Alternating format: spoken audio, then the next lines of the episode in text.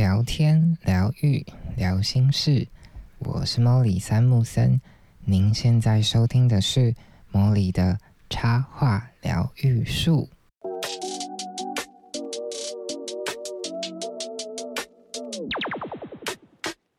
Hello，各位树洞的伙伴，又来到了莫里的说故事时间啦！今天到了第八。集的说故事，那今天要分享什么呢？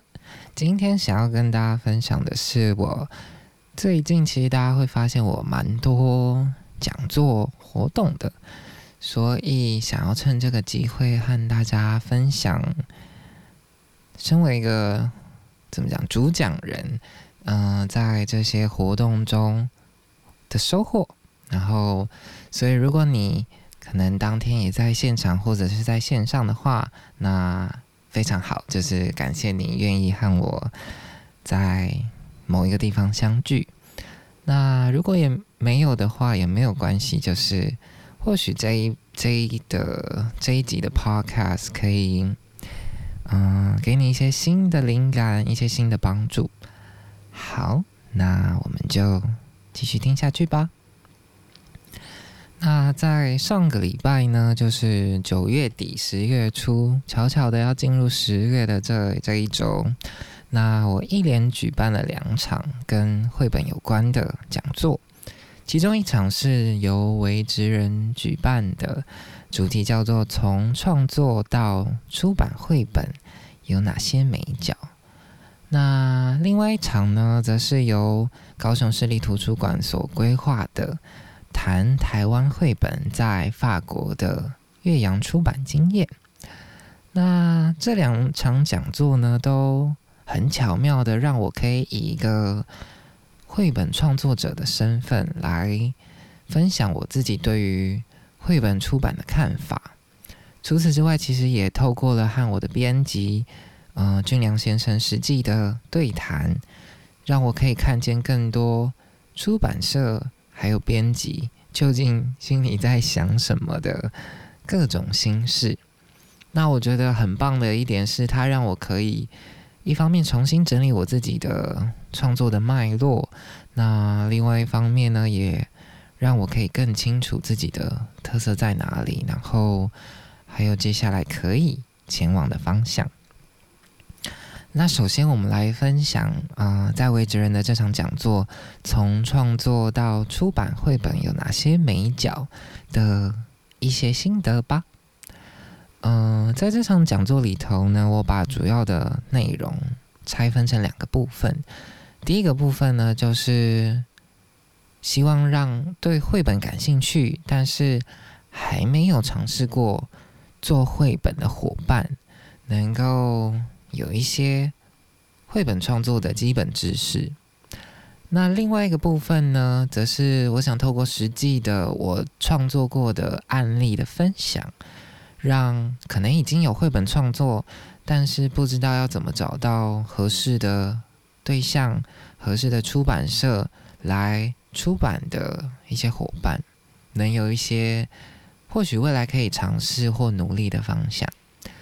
所以在第一个部分呢，就是刚刚说的基本知识的环节，我引用了蛮多的我认为在绘本知识界领域是很棒的好书，像赖嘉玲老师的《神奇的三十二页》啊，还有叶永利老师的《西洋儿童文学史》啊，还有俊良老师就是我的编辑出的《我在法国做图画书》。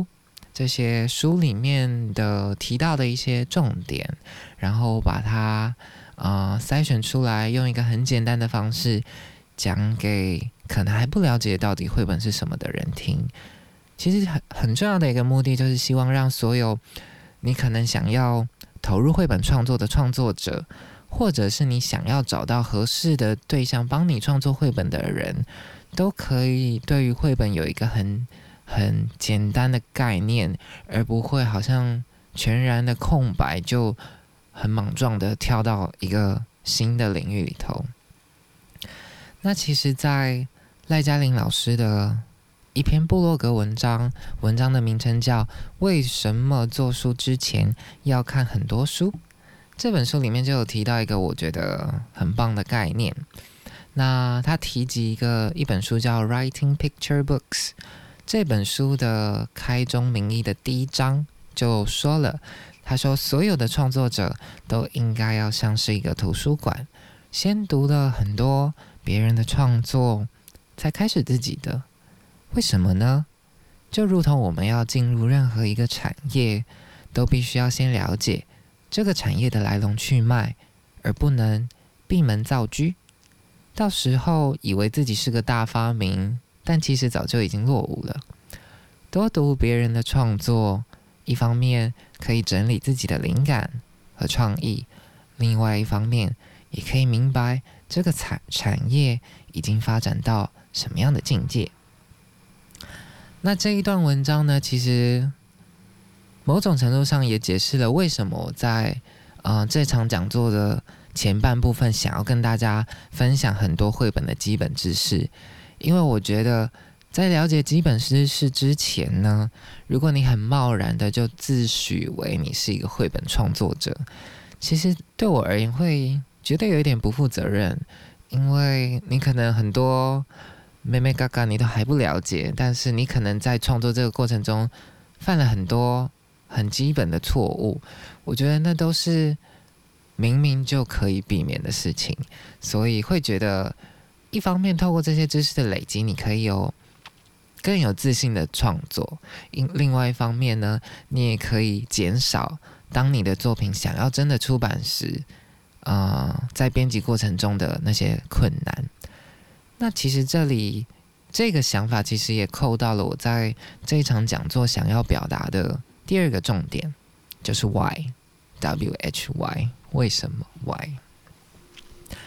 那我在这个讲座的第后半段一开始就大大的写了一个 Y，。其实一方面是想要提醒自己不要忘记当初为什么想要从事绘本创作的核心。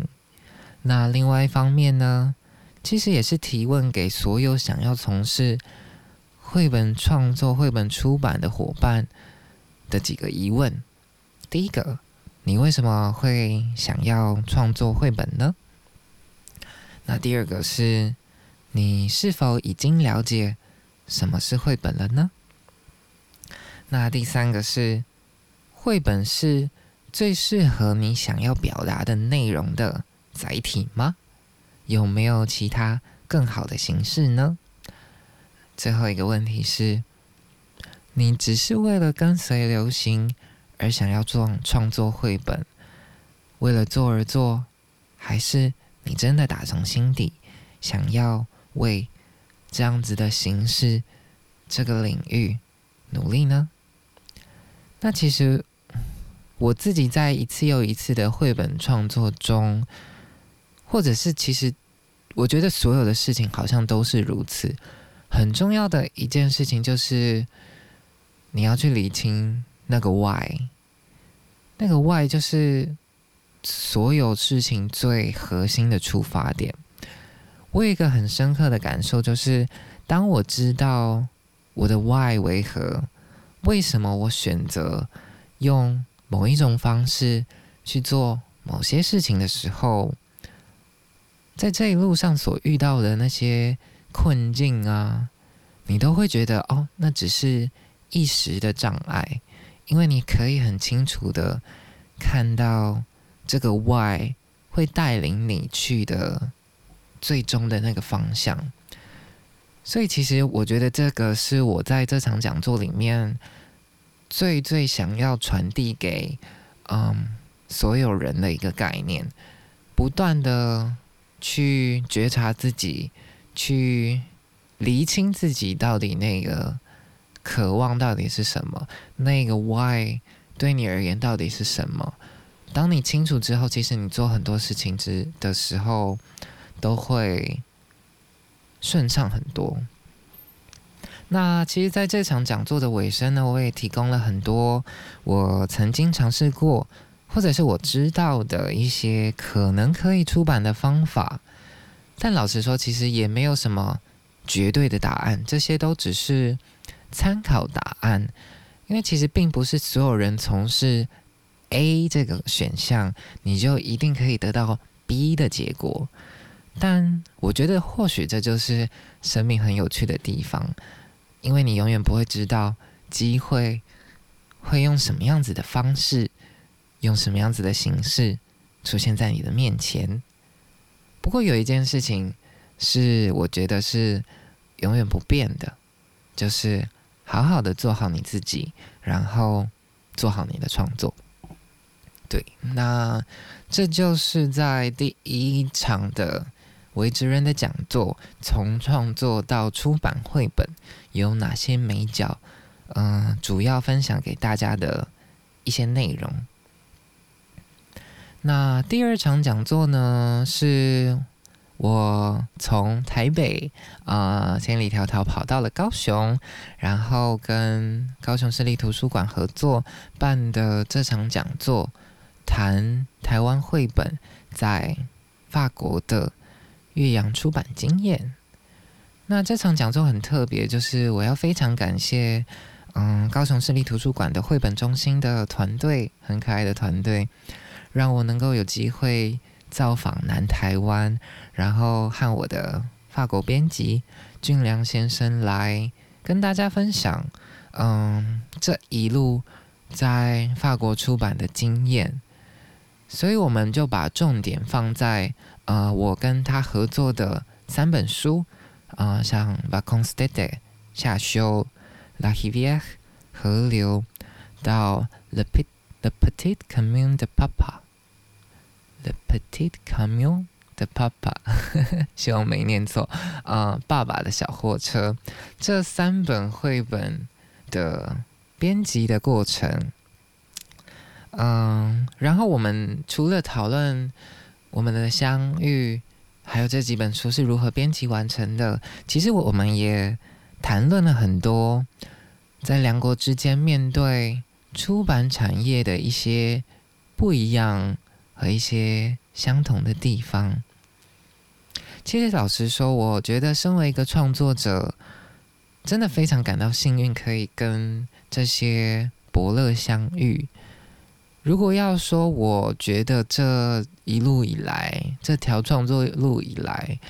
我觉得我做对了两件事情。那第一件事情就是持续的创作，第二件事情呢，我觉得就是辨识合适的邀请跟机会。因为其实有的时候，作为一个创作者，你很难一开始就很清晰自己的特色。自己的脉络为何？它是需要一段时间去累积的，但就是好像就是你不断的聆听你内心的呼唤，然后去创作出一件又一件你想要借由这个创作物、这个作品所表达的，可能是一个概念、一段故事、一个想法等等的。那反倒是因为。相遇了这些好的编辑、好的业主，他们很清楚你的音域在哪里，你的特色在哪里，然后把你带到合适的读者、合适的粉丝面前，与他们相遇。那在这场讲座里面呢，有几个部分让我觉得印象很深刻，也想要分享给大家。第一个呢，是我们在嗯讲座的过程中呢，有读者呃提问，想了解法国当前的出版趋势。那我觉得这一点也非常的有趣。那俊良老师的回应是说，法国当前其实是以很日常生活、直白式的故事最受欢迎。那些充满想象、譬喻以及诗意的故事，反而越来越少。这样子的状态会导致读者对于那种抽离日常生活的想象能力越来越小。他认为这是一个不可以忽视的现象，也是对于出版业者是一个很具有挑战、很具有难度的挑战。那我就会觉得很有趣的一点就是。我们平常以为我们看到那些很充满诗意呀、文学性的法国绘本，其实老实说，真的只占他们出版书目的一小部分的。我们认为的那种法式的审美，其实也只是这一块大饼的其中一小块而已。那这种对于资讯呢，对于想象力培养的落认知上的落差。我觉得它某种程度上好像就是一个全球的趋势，因为在这个短影音越来越流行，然后注意力大家注能够投注的注意力的时间越来越短的这个时代，或许这就是一个必然的趋势吧。我觉得对一个创作者而言，或许我们可以再进一步思考的是。如何在不断突破自己的创作的极限之余呢，还是能够持续的扩大，或者是提升大众的美学的经验，才不会落入这种曲高和寡的孤独。对，那这是这场讲座第一个让我很印象深刻的内容。那第二个令我印象深刻的是对文化的看法。或许有些人会觉得，创作出充满在地文化特色的作品，这样子的作品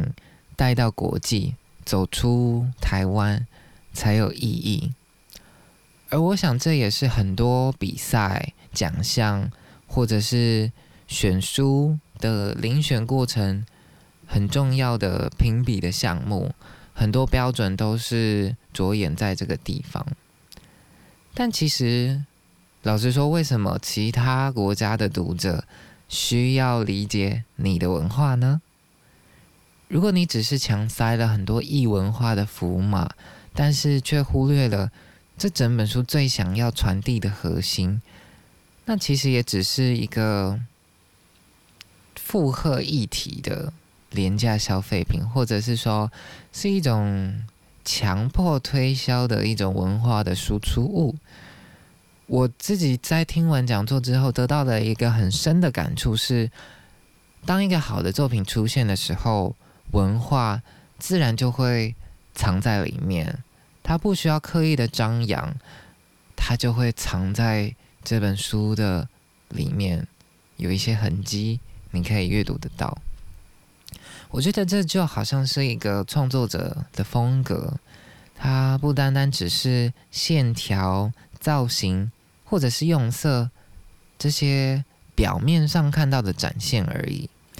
它其实会跟着艺术家不同的生活的经历、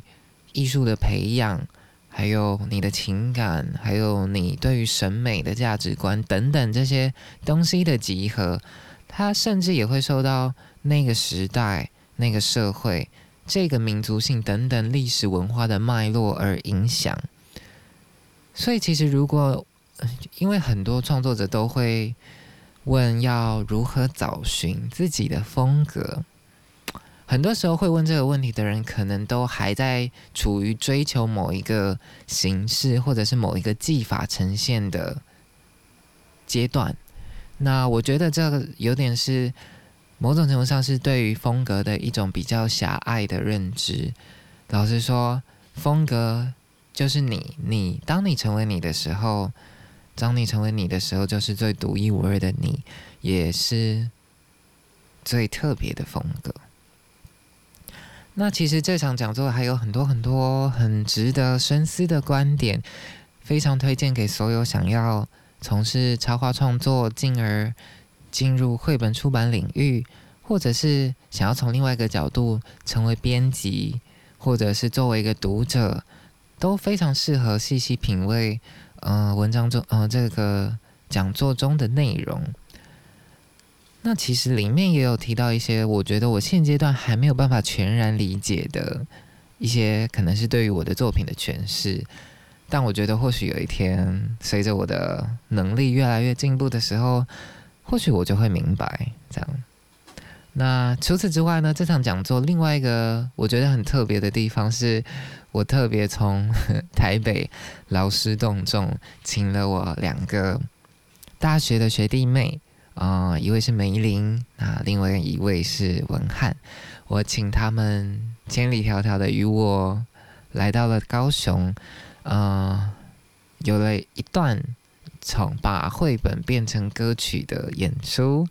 所以。如果你想听听看我们的现场的版本，虽然直播的声响，我觉得没有在那个场地的那种环绕的音效来的美好，但还是非常推荐大家可以，呃，在阅读这个，在聆听这场讲座之余，可以享受一段音乐。对，那详细的呃活动的讲座连直播连接，我也会。放在资讯栏，所以如果你有兴趣的话，可以再进一步去听听看。我觉得或许，或许等我出了十本绘本之后，我就可以有一张属于自己的专辑吧。自己心里这样想。对，那如果有任何不错的合作机会，如果你觉得啊，我的学弟妹是。很棒的合作对象，也欢迎你，呃，私信我，找到和他们联系的方法。对，那其实老实说，我从没有想过能够透过自己的创作，把自己带到这么多地方，和很多不同的伙伴相遇。我觉得这就像是俊良先生在讲座里面提到的一个交朋友的心态吧。透过一个好的作品，我能够和很多很棒的人相遇，去听见他们背后很美丽的故事。那透过好的作品，我可以让我的模样，我对自己的认识越来越清晰。那透过好的作品，我也可以遇到懂得珍惜、相知相惜的伙伴。真的非常谢谢所有的缘分，也谢谢正在收听的你，嗯，所有美好的相遇。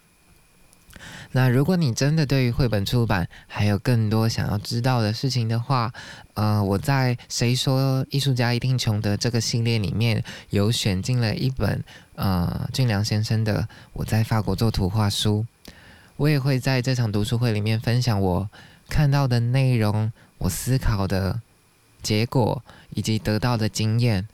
和你分享。那这一场呃这一系列的读书会的连接也会放在资讯栏，所以如果有兴趣的话，也可以点开来看看。对，那期待与你再一次在任何可能的场合相见。那如果你喜欢今天的茉莉的插画疗愈术这个说故事的时间，欢迎你到 Apple Podcast 帮我留下五星的评分，然后留下你的宝贵的回馈或建议等等的。那如果你有更多想说的，也欢迎你私信我啊，或者是发现动啊，tag 我。Molly Molly Illustration，我的 IG 或者是我的 Facebook 都非常欢迎，我都一直都很开心能够收到很多嗯小小伙伴的呃回馈，我觉得那是作为一个创作者很棒的养分来源。那如果你呃觉得我的内容对你有帮助，也欢迎你小额的赞助我，让我可以持续的推出很棒的作品，让大家听见。那今天的茉莉的说故事时间就到这里告一段落啦，我们就下一次在树洞相见，拜拜。